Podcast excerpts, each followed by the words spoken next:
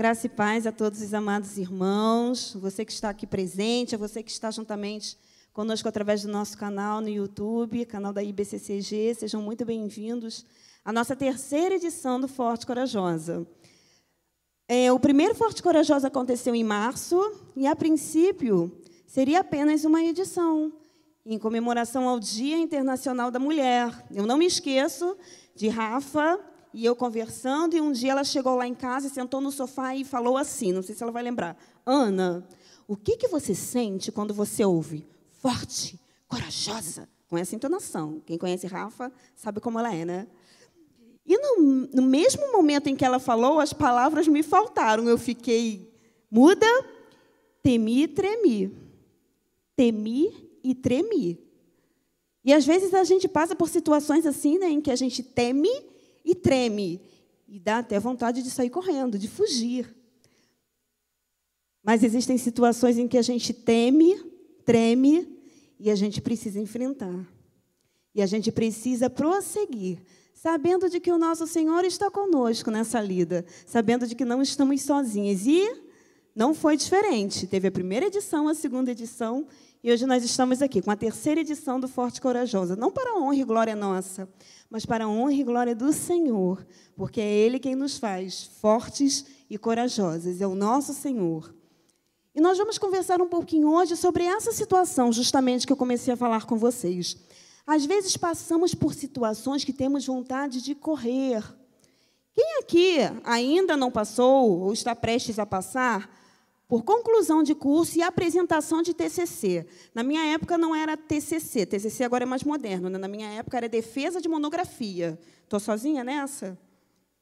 E aí eu lembro disso na, na graduação, quando a gente estava terminando, a minha turma, no caso. E quando chegou a época de defesa de monografia, eu chorava, eu tinha medo, ia para frente do espelho, treinava, porque estava chegando o dia, minha vontade era sair correndo, porque eu tinha muito medo de enfrentar a banca examinadora. Mas isso a gente pode resolver treinando. Tem curso de oratória, vai para frente do espelho. Tem coisas, como eu disse anteriormente, que a gente consegue resolver, mesmo tendo medo e vontade de sair correndo. Mas hoje nós vamos falar de alguém que teve medo, temeu, tremeu e literalmente saiu correndo e se escondeu. Hoje nós vamos falar um pouco de Elias.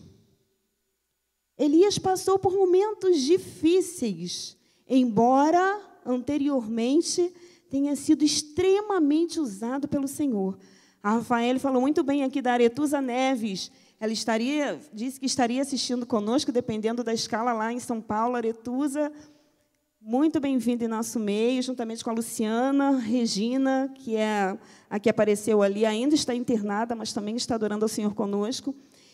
E a Rafaela citou em relação à Aretusa como ela teve essa perspicácia, foi usada pelo Espírito Santo do Senhor, em meio à dor, gerar milagre.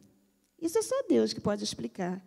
E Elias, homem usado pelo Senhor, mas em dado momento de sua vida, fugiu. Nós vamos conversar um pouquinho sobre isso hoje. Abra sua Bíblia, no livro de 1 Reis. Nós vamos falar um pouquinho no capítulo 19. Deixa sua Bíblia aberta aí. 1 Reis, nós estaremos lendo do 1 ao 15. A leitura é longa, eu estarei lendo e vocês estarão acompanhando aí. Quem estiver acessando, há algum tempo atrás, há uns três ou quatro meses atrás, eu estava assistindo um culto em casa, online.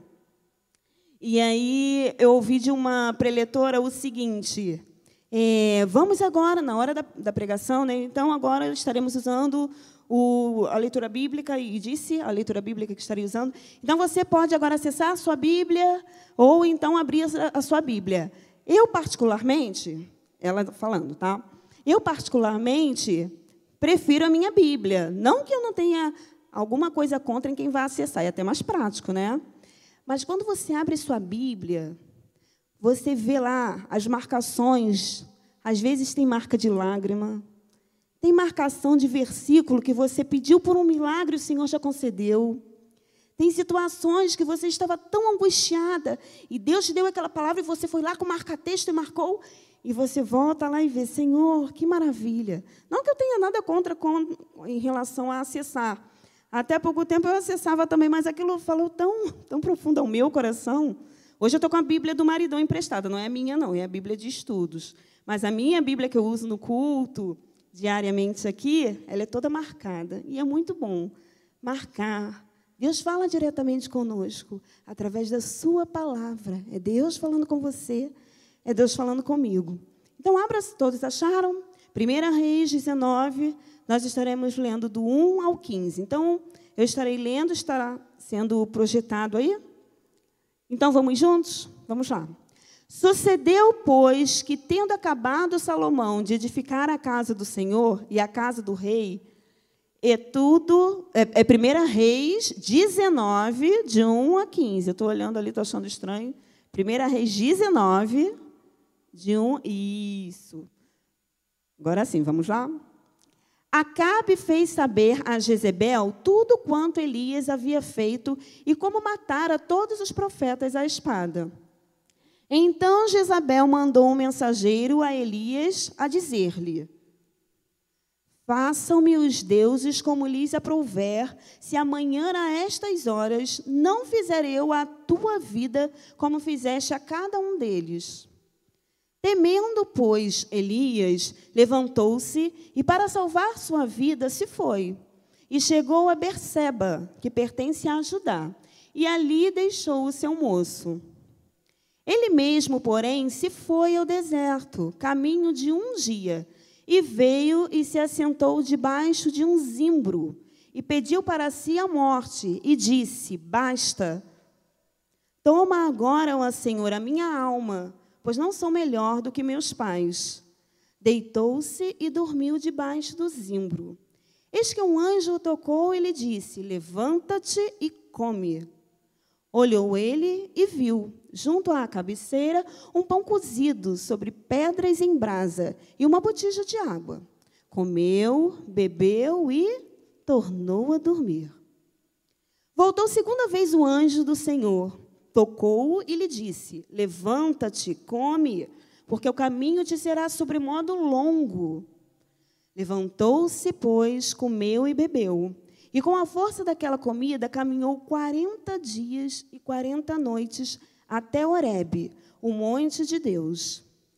Ali entrou numa caverna, onde passou a noite. E eis que lhe veio a palavra do Senhor e lhe disse: Que fazes aqui, Elias?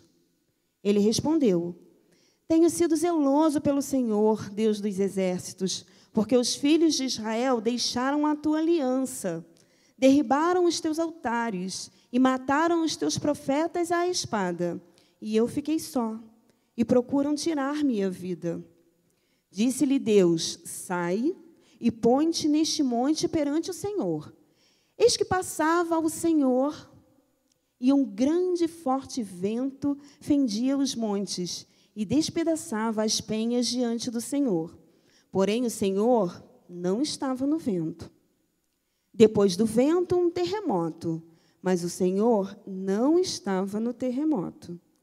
Depois do terremoto, um fogo, mas o Senhor não estava no fogo. E depois do fogo, um cicio, tranquilo e suave. Ouvindo-o, Elias envolveu o rosto no seu manto e, saindo, pôs-se à entrada da caverna. Eis que lhe veio uma voz e lhe disse: que fazes aqui, Elias? Ele respondeu: Tenho sido em extremo zeloso pelo Senhor, Deus dos exércitos, porque os filhos de Israel deixaram a tua aliança, derribaram os teus altares e mataram os teus profetas à espada, e eu fiquei só, e procuram tirar-me a vida. Disse-lhe o Senhor: Vai, volta o teu caminho para o deserto de Damasco, e em chegando lá, unge a Azael, rei sobre a Síria. Senhor, mais uma vez te pedimos que o Senhor continue a falar com cada coração, a começar em mim, que a tua palavra, que é viva e eficaz, faça morada em nossos corações e que venhamos entender o que precisamos fazer, mudar, qual caminho seguir, porque seguimos a tua orientação. No santo nome de Jesus. Amém. Como nós falamos anteriormente, deixa a Bíblia aberta aí que nós ainda estaremos usando alguns outros versículos desse mesmo livro, e do capítulo e de outros capítulos também, de Primeira Reis.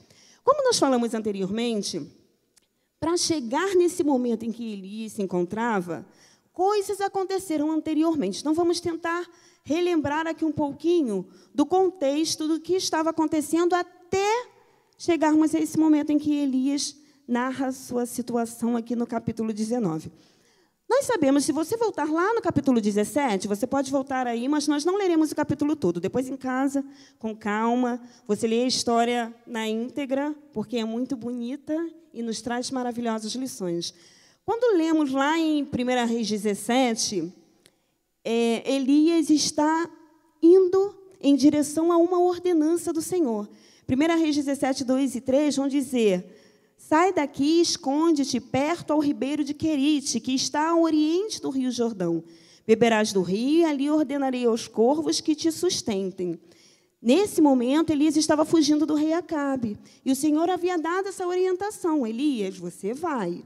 Não se preocupe, eu estarei te sustentando. E Elias, obediente, foi. E Elias partiu e fez conforme o Senhor tinha lhe ordenado. Os corvos lhe traziam pão e carne durante a manhã, mas passado alguns dias, o ribeiro secou. Isso porque naquela terra não havia chovido. Então, novamente o Senhor veio a Elias e fala: Levanta-te e vai para Sarepta, cidade que pertence a Sidom, e ali habitarás, pois ordenarei a uma viúva que te sustente. E mais uma vez Elias foi. E chegando lá em Sarepta, encontrou a viúva que estava apanhando lenha para o fogo. Então o profeta Elias se aproximou da viúva e falou, 1 Reis 12, 17, 12. Disse a ela, Senhor, a, a, viúva dizendo a Elias: Tenho apenas um pouco de farinha e azeite em minha botija. Estou recolhendo alguns gravetos para preparar uma última refeição para mim e meu filho. Iríamos comer e depois morrer, pois não temos mais comida. E Elias chega a ela e diz: Prepares o alimento e me sirva. E é difícil a gente pensar em uma mãe tendo a, a, última refeição para ela e para o filho, mas assim ela fez e obedeceu ao que Elias havia dito, ordenado pelo Senhor. Então Elias lhe fala: Assim diz o Senhor, Deus de Israel: Não tenha medo, vá para casa e faça um pequeno bolo com o que você tem. Traz para mim, e depois cozinhe para você e para seu filho, porque assim diz o Senhor: a farinha da vasilha não se acabará, e o azeite da botija não faltará. Depois você continua lendo lá em 1 Reis 17, 14. E assim ela fez. Fez o alimento e houve a multiplicação da farinha e do azeite. A palavra do Senhor foi cumprida. Ela obedeceu. Elias deu recado à viúva e ela obedeceu. Passado algum tempo, o filho dela adoece e está muito doente e a viúva muito triste. E depois de um tempo ele veio a falecer. Então, o que lá em 1 Reis 17, 18, o que tenho eu contigo, homem de Deus? Você veio até minha casa para me lembrar dos meus pecados e matar meu filho? A viúva começa a se questionar. E aí, ó Senhor meu Deus, também até esta viúva com que me hospedo afligiste, matando-lhe. Elias, então, também questiona o Senhor: será que o que eu trouxe a ela foi malefício, mas o Senhor havia dito que era para eu procurar a viúva. Então, o que ele fez? Ele pega o menino três vezes e clama ao Senhor, dizendo: Ó oh, Senhor meu Deus, rogo-te que a alma deste menino torne a entrar nele. E aí, o que acontece com o filho? Ele volta a viver. Esse é Elias. E outra situação no Monte Carmelo, lá no capítulo 18, depois você pode ler com calma também, o profeta Elias se reúne com os profetas de Baal. E lá eles clamam para qual Deus vai mandar fogo. E os profetas de Baal fazem o seu local de sacrifício, pegam um novilho, colocam a lenha, começam a dançar, a pular, a gritar e nada acontece. E Elias fala: grita mais alto dança mais, e o tempo vai passando, e eles cansam, e vem que realmente nada acontece. E aí Elias clama ao Senhor, faz, pega o seu novilho, coloca madeira, pede para fazer uma vala ao redor do, do novilho, coloca quatro cântaros de água e então ele clama ao Senhor. E o que acontece? O fogo desce. E mais uma vez o Senhor prova a Elias que só o Senhor é Deus. E aí a gente chega no capítulo 19. Elias foi usado pelo Senhor para ressuscitar um menino. O Senhor fez com que Elias o fizesse. Toda honra e glória seja dada ao Senhor. O Senhor fez com que Elias, com sua fé, clamasse, o fogo descesse. E os 450 profetas de Baal foram.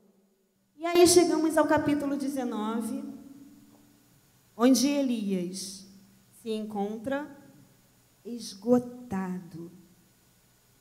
Vimos no capítulo 17 o Senhor usando Elias de tal maneira naquela casa com a viúva Vimos no capítulo 18 o Senhor usando Elias de tal maneira com os profetas de Baal, e ainda assim ele se sente esgotado. O que, que a gente vai conversar um pouquinho hoje? Independente da sua situação, existe dado momento na vida em que nos sentimos esgotados emocionalmente. As lutas vêm, as aflições vêm, independente da pessoa. Nós vimos que Elias era um servo fiel e valoroso do Senhor, mas em dado momento ele quis se isolar. Ele quis fugir de tudo. Ele não queria enfrentar as situações. Infelizmente, nós vivemos num mundo onde existem muitas cobranças em relação a nós, como cidadão, como servo, como esposa, como esposo, como filho. Existem cobranças que são feitas e, se não estivermos buscando a orientação e a direção do Senhor, a gente se sente esgotado. Porque a gente, quando deixa o foco e começa a olhar para a direita e para a esquerda, às vezes a gente começa a se sentir cansado, esgotado. E é sobre isso que a gente vai falar um pouquinho hoje, esgotamento emocional. Quando a gente começa a idealizar qualquer projeto, a gente nunca idealiza um projeto pensando no seu fracasso. Por exemplo, se você começa uma academia, você começa com um foco. Vou fazer, parar de sedentarismo e vamos lá. Aí, no meio do caminho, vem o cansaço, vem as limitações, vem as dificuldades e para. Se você começa uma graduação, você começa pensando em se formar sejam quatro, cinco, oito anos, mas talvez no meio do caminho alguma situação venha e você pare. Se você começa um relacionamento, você começa pensando em felizes para sempre. Mas às vezes as circunstâncias, algumas colocações, fazem com que isso não aconteça. E aí nós vamos relatar alguns pontos aqui onde a gente precisa perceber que talvez estejamos vivenciando situações assim como Elias, onde nós queremos nos afastar, onde nós queremos nos isolar, fugir de tudo, sair correndo. Volte lá no versículo 4. Primeiro tópico que eu queria ver com vocês. Às vezes a gente tem, infelizmente, o hábito de hiperdimensionar os problemas. Vamos voltar lá no versículo 4? Pode colocar novamente? Obrigada. Diz assim: ele mesmo, porém, se foi ao deserto, caminho de um dia, e veio e se assentou debaixo de um zimbro, e pediu para si morte, e disse: Basta. Elias, naquele momento, ele não estava conseguindo ver as situações e as possibilidades ao seu redor. E com isso, o que ele queria? Se livrar do problema.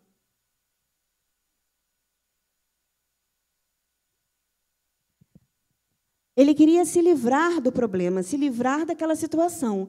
Então, para ele, não tinha mais o que fazer. E ele pede ao Senhor: Senhor, basta. Como se falássemos assim na linguagem de hoje. Para mim, acabou aqui. Só que nós precisamos ter a consciência de que nem sempre é o fim.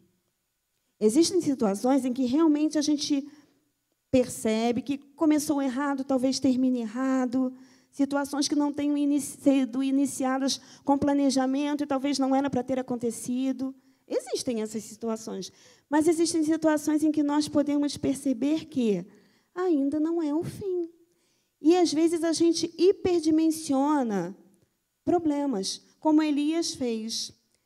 E vou te dizer, quando a gente coloca essas situações com palavras e atitudes, o inimigo conhece as nossas limitações e ele conhece o foco que vai fazer com que você se desanime, saia da direção que você deva andar, saia daquilo que o Senhor tem como propósito para a sua vida. Se você não estiver focado no Senhor, inúmeras situações vão fazer você sair do foco. E você saindo do foco, você vai hiperdimensionar talvez aquilo que nem seja tão grandioso assim. Talvez um problema que você consiga resolver. Vocês já devem ter ouvido falar que quando se está em uma situação, quem está de fora tem uma visão melhor porque não está vivenciando. Já ouviram isso? A gente costuma ouvir, né? Ouvir conselhos também. Ah, eu estou de fora, você está, no, você está no olho do furacão, talvez não esteja encontrando uma solução. E é mais ou menos assim. Mas eu te digo uma coisa: quando estamos em situações onde nosso foco não é Jesus, os problemas vêm e a gente não consegue encontrar solução, porque perdemos o foco e perdimensionamos aquilo que para Deus é tão simples quando seguimos a sua orientação. E qual tem sido o seu foco? O que, que talvez você esteja hiperdimensionando que para Deus é tão simples, mas para você se tornou gigantesco? Digo a você, isso pode estar acontecendo porque talvez você queira resolver sozinho. E sozinho é difícil. Digo mais, em certas situações, sozinho é impossível. Então, não hiperdimensione situações. Não perca o seu foco. Continue focando em Cristo.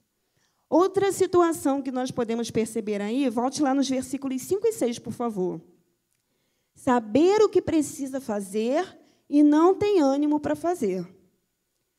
Versículo 5: Deitou-se e dormiu debaixo do zimbro. Eis que um anjo tocou e lhe disse: Levanta-te e come. Olhou ele e viu, junto à cabeceira, um pão cozido em brasa e uma botija de água. Comeu, bebeu e tornou a dormir. Às vezes temos situações em que nós sabemos o caminho que a gente deve andar. Nós sabemos a direção que nós precisamos tomar. Só que a gente não faz. A gente não pega o caminho dado pelo Senhor. Eu sei a postura que eu tenho que ter. Eu sei o caminho que eu tenho que tomar. Eu sei a direção que eu tenho que andar. Mas não faço. Elias sabia que precisava sair da caverna. Mas ele come, ele bebe e dorme de novo. Às vezes a gente se comporta igualzinho a Elias. A gente faz, faz, faz, e o que realmente tem que ser feito, o que se deve fazer, a gente dorme de novo. Às vezes é mais conveniente, confortável, não dá trabalho, Aí tem tanta coisa que deveria fazer para, de repente, mudar em alguma situação. Eu poderia fazer isso. Ai, mas isso vai me dar tanto trabalho. Vou ter que organizar, vou ter que pensar, vou ter que ligar, vou ter que convidar. Terei que acordar cedo, terei que, que marcar reuniões semanais. Não sei. Dá trabalho. Mas Deus te fala, você sabe o que você tem que fazer. Deus já tocou no seu coração. Você sabe o que você tem que fazer. E você está comendo, bebendo e dormindo de novo. Até quando? Até quando? Nós vamos continuar vendo aqui que isso foi um período limitado para Elias. Ele não estava tendo uma visão plena do que o Senhor queria para ele. Foi um período limitado. Mas nesse período aqui, ele sabia o que tinha a ser feito e não o fez. Estamos é, participando das Olimpíadas em Tóquio. Os horários não são muito favoráveis para assistirmos. Às vezes assistimos só os melhores momentos durante o dia, porque quase todas as, as programações são bem tarde ou de madrugada. Né? Tóquio, do outro lado do mundo, fuso horário. Mas acredito que vocês tenham ouvido falar sobre Simone Ariane Biles. Ouviram? Sim. Ginasta, 24 anos. Eu até anotei aqui, ó, vencedora de 25 medalhas em campeonatos mundiais, sendo dos 25, 19 delas de ouro. É a ginasta mais condecorada do seu país. E o que aconteceu com ela essa semana? Parou. Ela fez como Elias. Ela largou tudo, saiu correndo, não quis participar. Simplesmente não quis participar. Começou a, sua participação em relação ao grupo, né? quando foi para individual, ela abandonou a Olimpíada. E em dado site, eu fui ler um pouco, me interessei sobre isso, e ela, ela pronunciou a seguinte frase: Tenho que me concentrar na minha saúde mental. Frase dela. Mas o que será que a fez desistir de tudo e se concentrar na sua saúde mental? Será que ela sabia o que estava fazendo? Será que ela fez o que sabia que tinha que fazer? Por que ela teve essa atitude? Eu não posso responder, você também não, só ela mesma. Né? Mas a gente para e pensa, vendo a atitude da Simone, a gente volta para a nossa vida em relação a certas situações que talvez você saiba que precisa abandonar. Eu não sei o que fez a Simone abandonar. Você também não sabe. Largar uma Olimpíada, uma vencedora, guerreira, condecorada no seu país. Por quê? Eu não sei. Mas e você na sua vida? Existem coisas que, independente da minha situação, da sua situação, o Senhor vem falando a você. Abandona. Abandona. Abandona. Você sabe que precisa abandonar. Pode ser uma amizade. Pode ser um ambiente em que talvez você esteja frequentando e que o Senhor não está se agradando conversas e sites que lá à noite você está pesquisando, lá na sua cama, com o celular. Abandona. Conversas talvez que sejam totalmente fora daquilo que Deus tem para mim e para você. Abandona. Você sabe o que tem que fazer, mas não faz. Elias sabia que precisava acordar. Ele já tinha se alimentado. E ainda assim, voltou a dormir. Você vai voltar a dormir? Ouvindo e sabendo que Deus está falando com você? O que está falando comigo? Qual deve ser o meu posicionamento, o seu posicionamento? Ouvindo o que Deus tem a falar. Dormir? Ou ouvir a voz do Senhor e abandonar, seguindo o que Deus tem para mim e para você. Uma outra situação, lá no versículo 9 agora, por favor. Ele busca isolamento. Olha só no versículo 9 que diz: Ali entrou numa caverna, onde passou a noite. E eis que lhe veio a palavra do Senhor e lhe disse: Que fazes aqui, Elias? Que fazes aqui?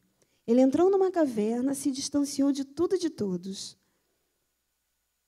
Eu entendo, isso eu falando, tá? Eu entendo que talvez ele quisesse realmente até se distanciar de Deus, porque ele sabia que Deus estaria falando diretamente a ele, talvez coisas que ele não quisesse ouvir naquele momento.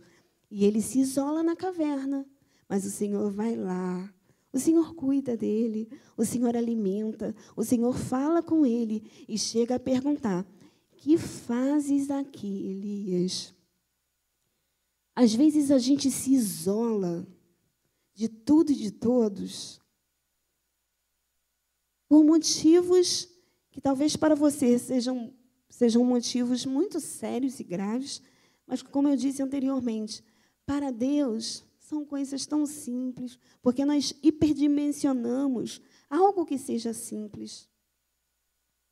E aí voltamos para a caverna onde Elias estava. E lá ele estava sozinho. Essa pandemia fez com que muitas pessoas se isolassem. Nós precisamos, tivemos que ficar isolados, seguindo o protocolo sanitário. Isso faz parte. Mas a vacina está aí, a vacina tem vindo e daqui a pouco estaremos na normalidade. Ainda não estamos, estamos, estamos caminhando, mas ainda não é a total normalidade. E, infelizmente, com essa situação de isolamento, algumas pessoas não estão voltando. Não falo só apenas voltando para a igreja, não. Falo para convivência com outras pessoas. Quer seja com familiar, quer seja saindo de casa até para, para coisas simples, como ir ao mercado, ir ao banco, à farmácia. Temos sim que tomar todos os cuidados necessários. A pandemia não acabou. Só que o isolamento nos fez com que nos distanciássemos de uma forma necessária, porém, o distanciamento foi além. Porque quando a gente fala de uma forma necessária de isolamento, houve essa necessidade de isolamento presencial. Mas às vezes a gente pode se fazer presente à vida de uma pessoa com outros recursos. Hoje nós temos essas facilidades. E a pessoa se isola, não quer contato com ninguém, não quer ouvir a palavra do Senhor, nem o culto online participa. Talvez naquele horário não possa, mas e depois? Tem lido a Bíblia? Tem falado com o Senhor? Tem se encontrado com o Senhor no secreto? Se isolou. É um isolamento total. Se isolou de tudo e de todos. E aí, após esse isolamento, algumas consequências surgem. E aí nós vamos ver algumas consequências aqui, voltando lá no capítulo 9.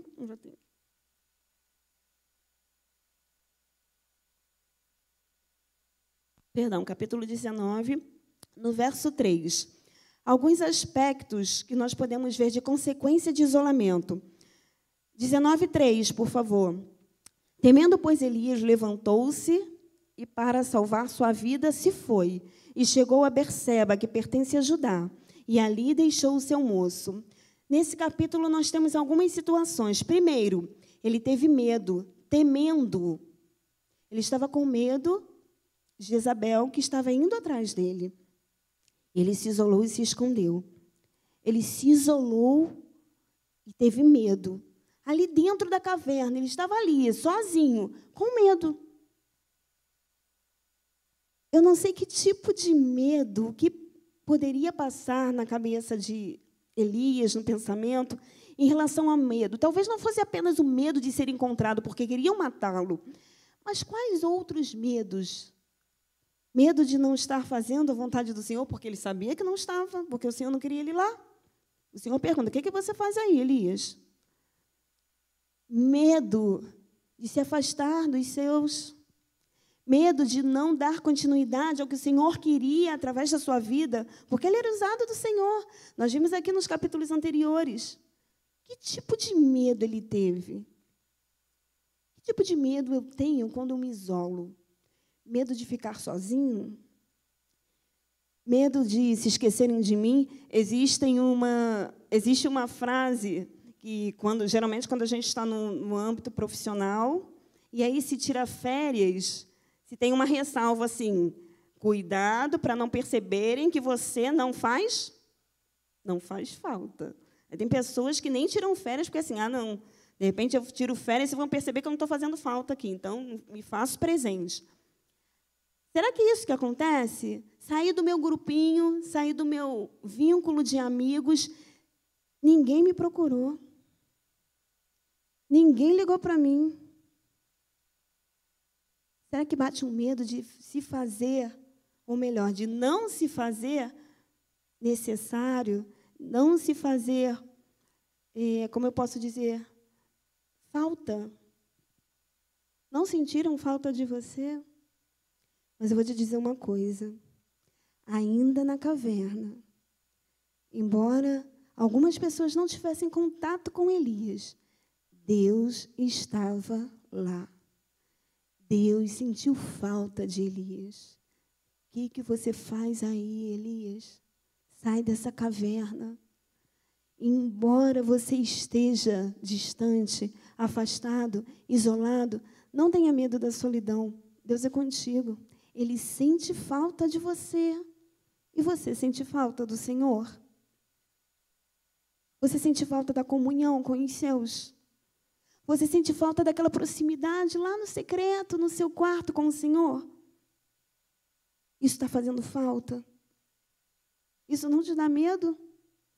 Porque quando a gente para de ter esse contato com o Senhor, parece que o coração vai cauterizando. Quando vai cauterizando, para de se sentir. O temor deixa de existir. Você não tem medo de cauterizar seu coração, se isolando, não deixando o Senhor falar diretamente com você? O que, que você faz aí? Sai dessa caverna. Mas não é só o medo. Ainda no, no versículo 3, ele foge e fugiu para salvar a vida, para distante da situação em que se encontrava. Nós não podemos ter esse espírito de covardia. Nós precisamos ter a audácia que vem do Senhor e só o Senhor nos dá. Não por nós mesmos, nunca por nós mesmos, mas sempre na força e na coragem que vem do nosso Senhor. Ele te capacita, ele te torna forte, ele te torna corajosa e corajoso no Senhor. Não tenha medo, não fuja, Deus é contigo. Ele deixou o seu servo, abandono. Como é gostoso estarmos aqui novamente, estarmos reunidos presencialmente.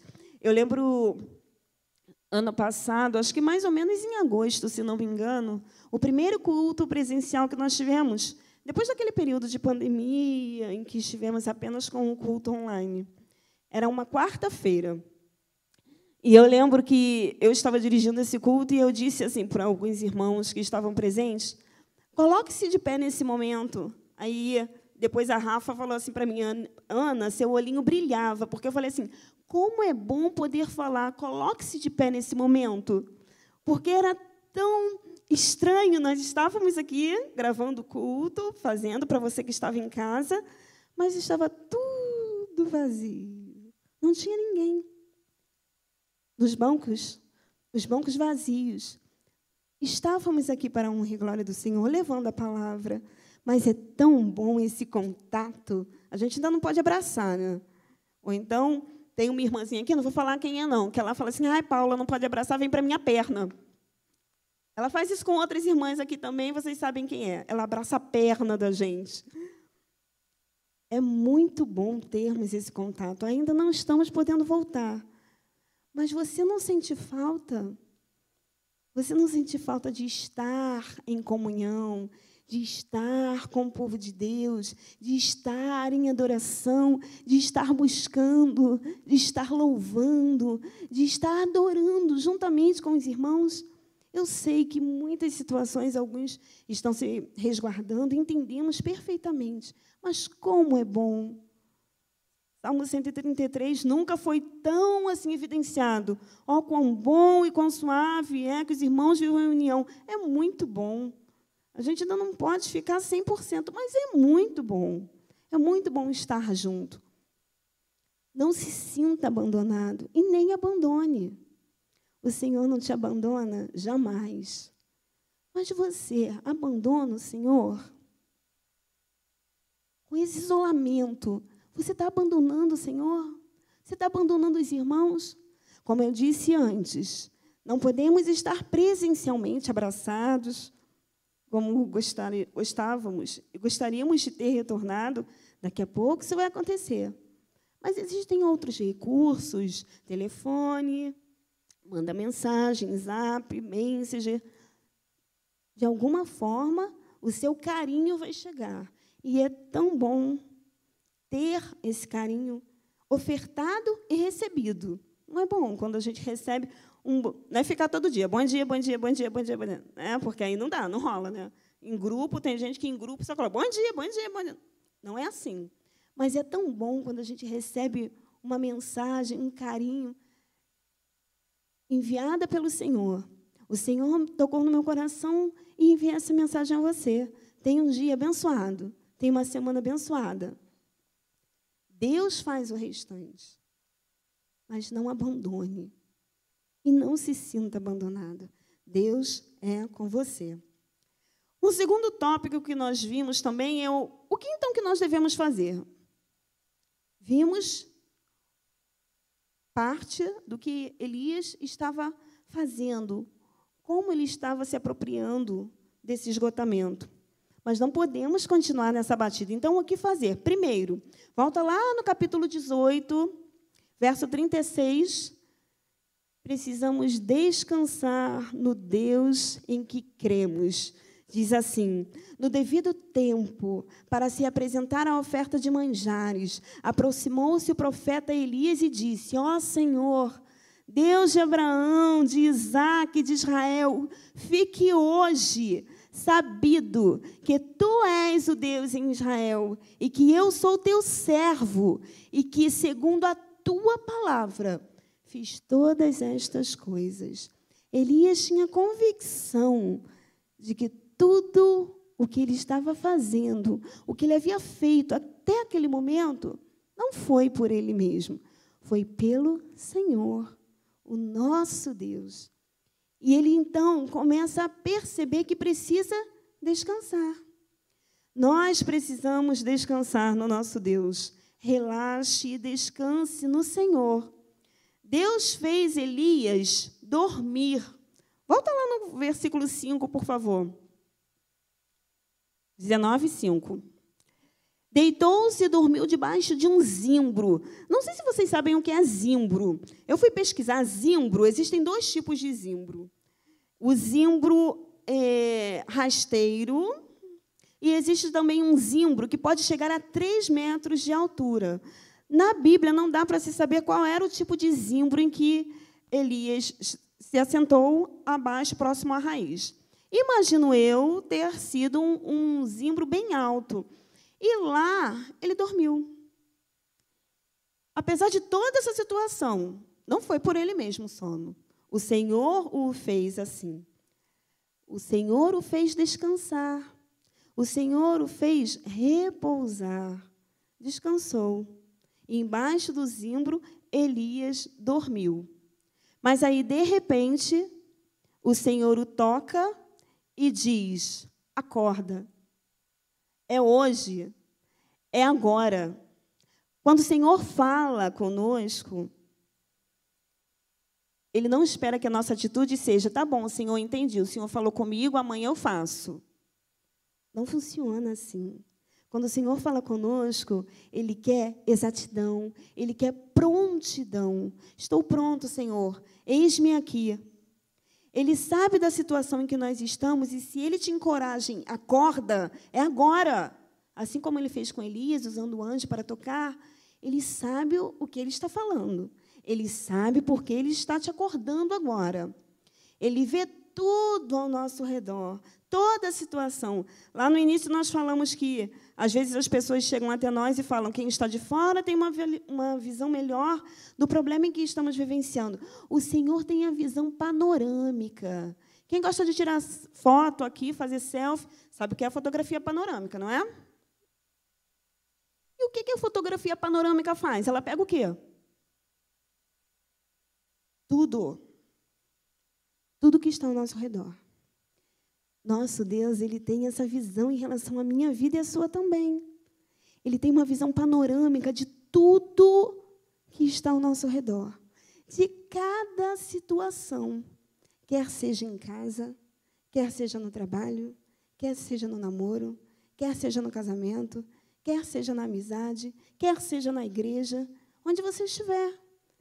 Ele tem visão panorâmica da minha e da sua vida. E se ele chega para você e fala: acorda, é porque essa é a hora. Ele sabe que esse é o momento, porque Ele está contigo, Ele está comigo. Ele não me colocaria em uma situação, Ele não te colocaria em uma situação onde Ele não estivesse ali ao meu lado, ao seu lado e dissesse: Vamos, é agora. Enfrenta, acorda, desperta, age, faz, acontece. É assim que ele faz. E assim ele fez com Elias. O anjo chegou, o tocou. Acorda. É agora. É hoje. E o que, o Senhor tem feito comigo e com você? A mesma coisa. Acorda. É agora. É hoje. E quais têm sido as desculpas que eu tenho dado? Ai, Senhor, está tão frio. Essa semana doeu o ossinho, né? Está muito frio. Quem sai quatro horas da manhã para trabalhar tem que sair. Aí durante o dia fica feito cebola, né? Porque vai tirando, vai tirando, vai tirando, vai tirando. Mas quando sai, hiper, mega, super agasalhado. Precisa, porque tem feito muito frio. Eu não saio quatro horas da manhã, não. Saio um pouquinho mais tarde, seis, seis dez, assim. Mas já está frio.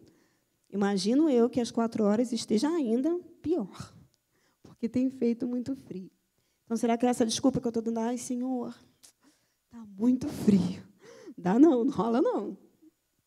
Aí, quando vem calor, ai, Senhor, sensação térmica de 50 graus, não dá não, está muito calor. Ainda bem que o Senhor é misericordioso né, para conosco.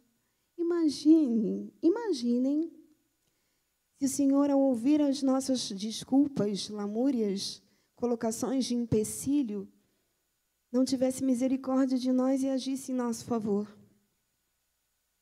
Ainda bem que nosso Deus não pensa como eu e como você, porque nós colocamos desculpas, empecilhos, dificuldades. Mas o nosso Deus, Ele está agindo em nosso favor, sem desculpa alguma. Deu seu filho para morrer na cruz por mim e por você. Sem desculpa alguma, não pensou, como prova de amor, pelos meus pecados, que foram perdoados pelo sangue do Calvário, e os seus também. Se você ainda não aceitou Jesus, os seus pecados também podem ser perdoados. E o que, que você tem feito por isso? Já parou, já pensou? ou apenas colocou desculpas, desculpas e desculpas. Uma outra situação que a gente precisa fazer, então, coloque para fora. Volta lá no versículo 10, por favor. Disse assim: Ele respondeu: Tenho sido zeloso pelo Senhor, Deus dos exércitos, porque os filhos de Israel deixaram a tua aliança derribaram os teus altares e mataram os teus profetas à espada. E eu fiquei só. E procuram tirar minha vida. Nesse momento aqui, Elias coloca para o Senhor o que tem acontecido. Senhor, eu fiz isso, isso, isso. Sou servo zeloso. Tentei fazer, dar continuidade em fazer a tua vontade. Mas em dado momento, Senhor, eu fiquei sozinho me abandonaram. Não vieram formar fileira comigo, Senhor, em prol da tua causa. Não vieram juntamente comigo, Senhor, fazer a tua obra. Não vieram juntamente comigo, Senhor, falar do teu nome. Eu fiquei sozinho.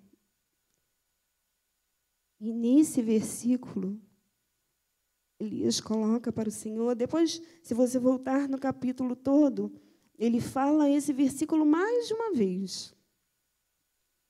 Nós pegamos apenas no versículo 10, mas em outros versículos ele fala a mesma situação. Elias estava triste, porque ele queria continuar, mas ele se sentiu sozinho.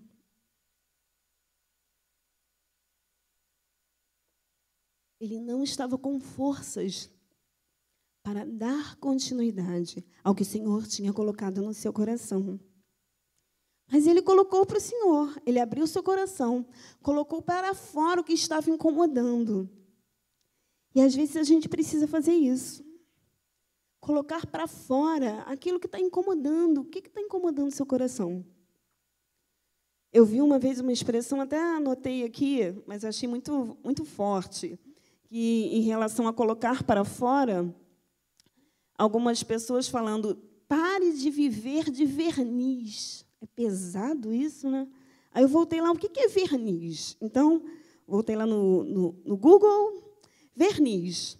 É uma mistura viscosa de substâncias naturais combinadas com a finalidade de obter-se uma película protetora de umidade, intempéries ou mesmo de um acabamento artístico. E aí, quando a gente pega essa frase forte, pelo menos para mim, eu achei muito forte, mas eu quis entendê-la melhor, então fui esmiuçá-la. Quando se fala para colocar para fora, para parar de usar o verniz, assim como Elias colocou para o Senhor que estava incomodando seu coração, às vezes a gente tenta camuflar, ornamentar, enfeitar uma situação para não enfrentar a realidade. E aí usa-se o verniz, porque colocando uma camada de, de verniz, fica brilhoso, fica viçoso, chama atenção. Mas as impurezas, as rachaduras, os pedacinhos quebrados que estão por baixo do verniz são escondidos. Deixam de ficar à vista. Não é isso que o Senhor quer. O que está te incomodando? Para de usar verniz. Mas quando a gente fala verniz, não de uma forma forte, aí colocando aqui nessa definição de verniz, protege da humildade, da umidade, melhor dizendo. Quando a gente fala que coloca o verniz para proteger da umidade, a gente perde a sensibilidade. Porque quando a gente coloca alguma coisa para proteger, a gente perde a sensibilidade da parte natural. Se eu coloco um plástico aqui em cima, se eu colocar a mão sobre o plástico, eu vou sentir o plástico. Eu vou parar de sentir o acrílico. Eu vou perder a sensibilidade em relação ao acrílico. Então, se eu coloco verniz em determinada situação, eu não sinto aquela situação. Eu vou sentir o que está por cima. E nem sempre o que está por cima é a realidade. E aí fica difícil até de alguém se chegar, perguntar: está precisando de ajuda? Posso te ajudar? Estou percebendo que você não está muito bem. Podemos conversar?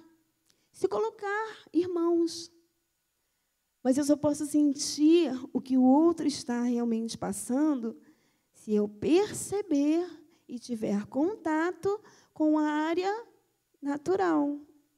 Porque se tiver algum verniz por cima, eu perco a sensibilidade. Dá para entender? Às vezes a gente coloca verniz em nosso coração e Deus quer tocar. Deus quer falar com você, comigo. Mas a camada de verniz que eu coloco faz com que o Senhor perca contato direto com o meu coração. E o pior, faz com que eu perca a sensibilidade de sentir o toque do Espírito Santo. Tire o verniz. O que está te incomodando?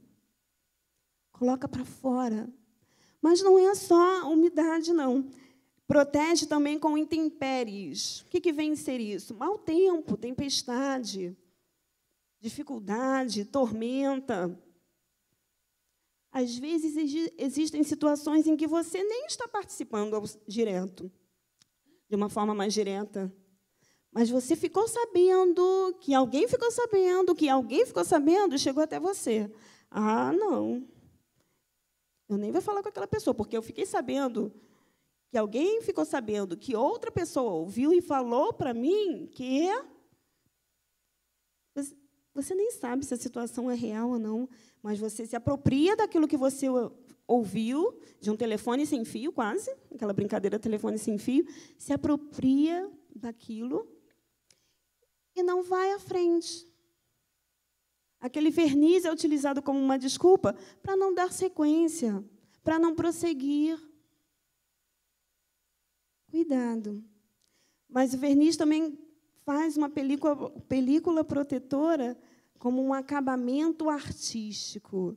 Na semana passada, o pastor Geraldo falou até um pouquinho sobre isso aqui, que nas redes sociais, infelizmente, muitas vezes, não, é, não vou generalizar, mas muitas são as situações em que nós observamos pessoas que criam um personagem, uma vida que gostaria de ter e expõem. Mas, na realidade, é totalmente diferente. Põe um verniz, um filtro, né? que às vezes costumam falar. Põe um filtro. Mas Deus vai muito além disso. Ele tem a percepção de quem eu sou e de quem você é, onde você estiver. Elias estava dentro de uma caverna. E o Senhor foi lá e perguntou a ele: O que, que você faz aqui, Elias? O que, que você está fazendo longe do Senhor? O que, que você está fazendo longe da vontade do Senhor? Não existe lugar melhor do que o centro da vontade de Deus. E você sabe o que tem que fazer. Mas você vai comer o pão, vai beber a água da botija e vai dormir de novo? Ou você vai ouvir o Senhor e vai sair dessa caverna? Não deixe o Senhor falar com você e você colocar uma cobertura de verniz no seu coração e não sentir o toque do Espírito Santo. Deus está falando com você, comigo. Sejamos sensíveis ao falar do Senhor.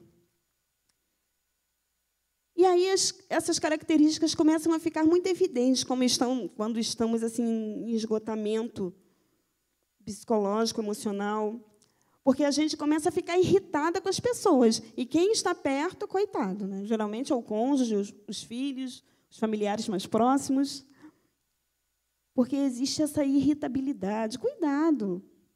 Preste atenção em você, porque às vezes a gente preste atenção em outras pessoas, quer seja da nossa casa, da nossa família, do nosso trabalho.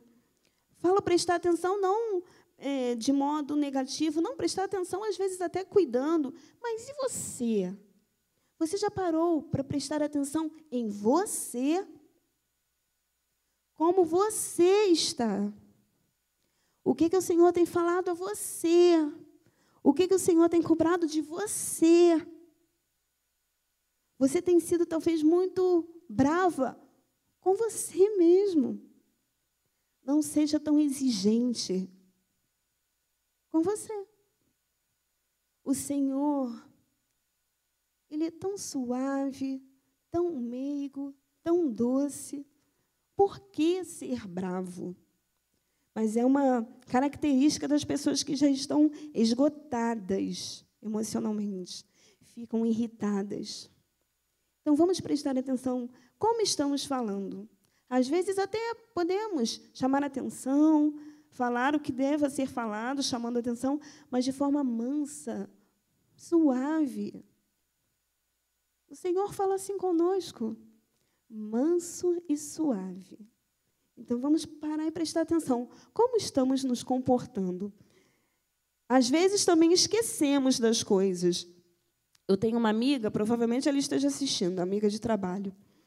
E após a pandemia, ela teve Covid e alguns sintomas, não sei se alguns irmãos, ela não é a única pessoa que me relatou isso, não. Talvez os irmãos já tenham ouvido também. Que após a Covid, ela ficou com algumas sequelas e uma delas foi a perda da memória.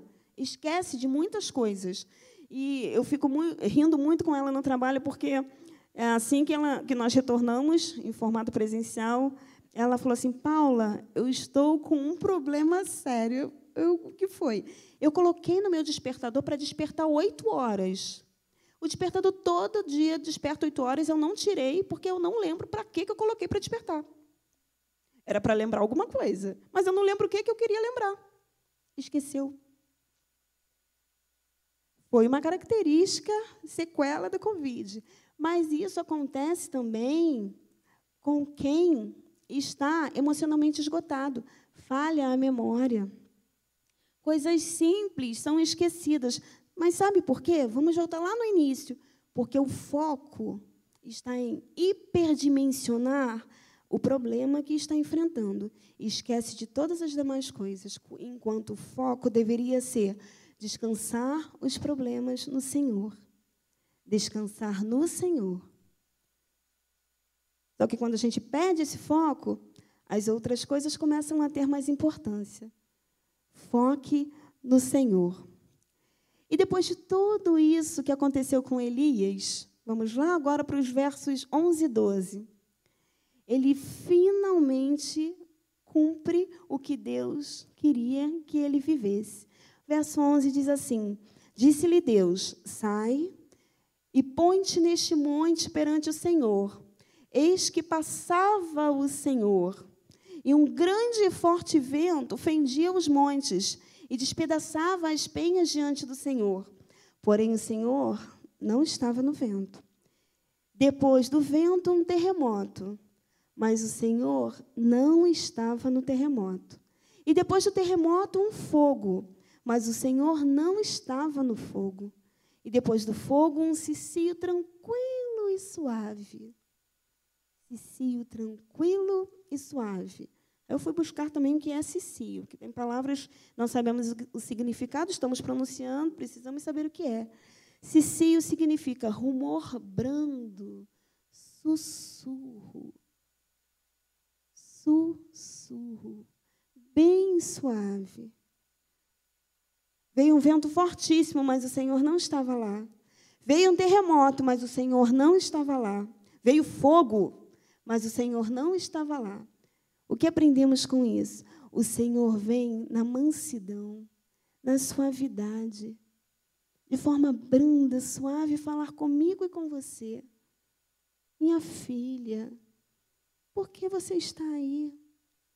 Minha filha, por que, que você está dormindo? Acorda, e agora? Minha filha, por que, que você está nessa caverna? Aí não é teu lugar. O que, que você precisa abandonar para sentir mais fortemente o que o Senhor está querendo falar com você? Assim como falou com Elias naquela caverna, Deus fala contigo. Deus fala em seu coração, não deixa. Ele não deixa de falar, de te buscar, de te encontrar, ainda que esteja na caverna. Mas não deixe que nada venha fazer com que você perca a sua sensibilidade com o agir, com o mover do Espírito Santo em sua vida. Depois do fogo, houve um murmúrio de uma brisa. E quando Elias ouviu, puxou a capa, cobriu seu rosto, saiu e ficou à porta da caverna. Ele estava preparado para dar continuidade ao que o Senhor tinha para ele. O medo, a angústia que o fez entrar naquela caverna já não existiu mais. Elias percebeu que o Senhor estava com ele. Feche seus olhos nesse momento. Independente das dificuldades, das tribulações, das situações, eu não sei qual é a caverna em que você está. Eu não sei qual é a situação que talvez esteja fazendo com que você deixe tudo e corra para a caverna. Mas ainda que você esteja lá, você não está sozinho. O Senhor é contigo. E Ele não vem no vento forte, Ele não vem no terremoto, Ele não vem no fogo ele vem numa brisa suave, falando com você nesse momento, tocando em seu coração, Tire o verniz do seu coração e tenha sensibilidade ao toque do Espírito Santo. Ele fala com você. Se envolva. Esteja próximo. Fale com os amigos. Fale com os irmãos. Envie uma mensagem. Fale do amor do Senhor. O Senhor ele opera assim como vimos no testemunho da Aretusa, em meio à dor. O Senhor usou a Aretusa e fez um milagre na vida da Luciana. O Senhor quer te usar. O Senhor quer usar você na obra dele. Quer te tornar forte e corajosa, não por mérito seu, não por mérito meu, mas porque o Senhor é contigo. E ele te faz forte e corajosa. Elias saiu da caverna, chegou à porta e decidiu seguir. Seguir os passos de Jesus. Seguir o que o Senhor, nosso Deus, o designou. Hoje nós temos Jesus. Elias ouvia o Senhor Deus. E hoje nós temos Jesus como nosso guia, nossa bússola, nosso caminho, nossa orientação. Siga os passos do Senhor. Nós vamos cantar nesse momento. E nós vamos, coloque-se de pé. E depois nós vamos orar, finalizando. Você em casa, nós aqui, continuemos a colocar diante do nosso Senhor que estamos prontos para seguir o que Ele quer para a minha, para a sua vida.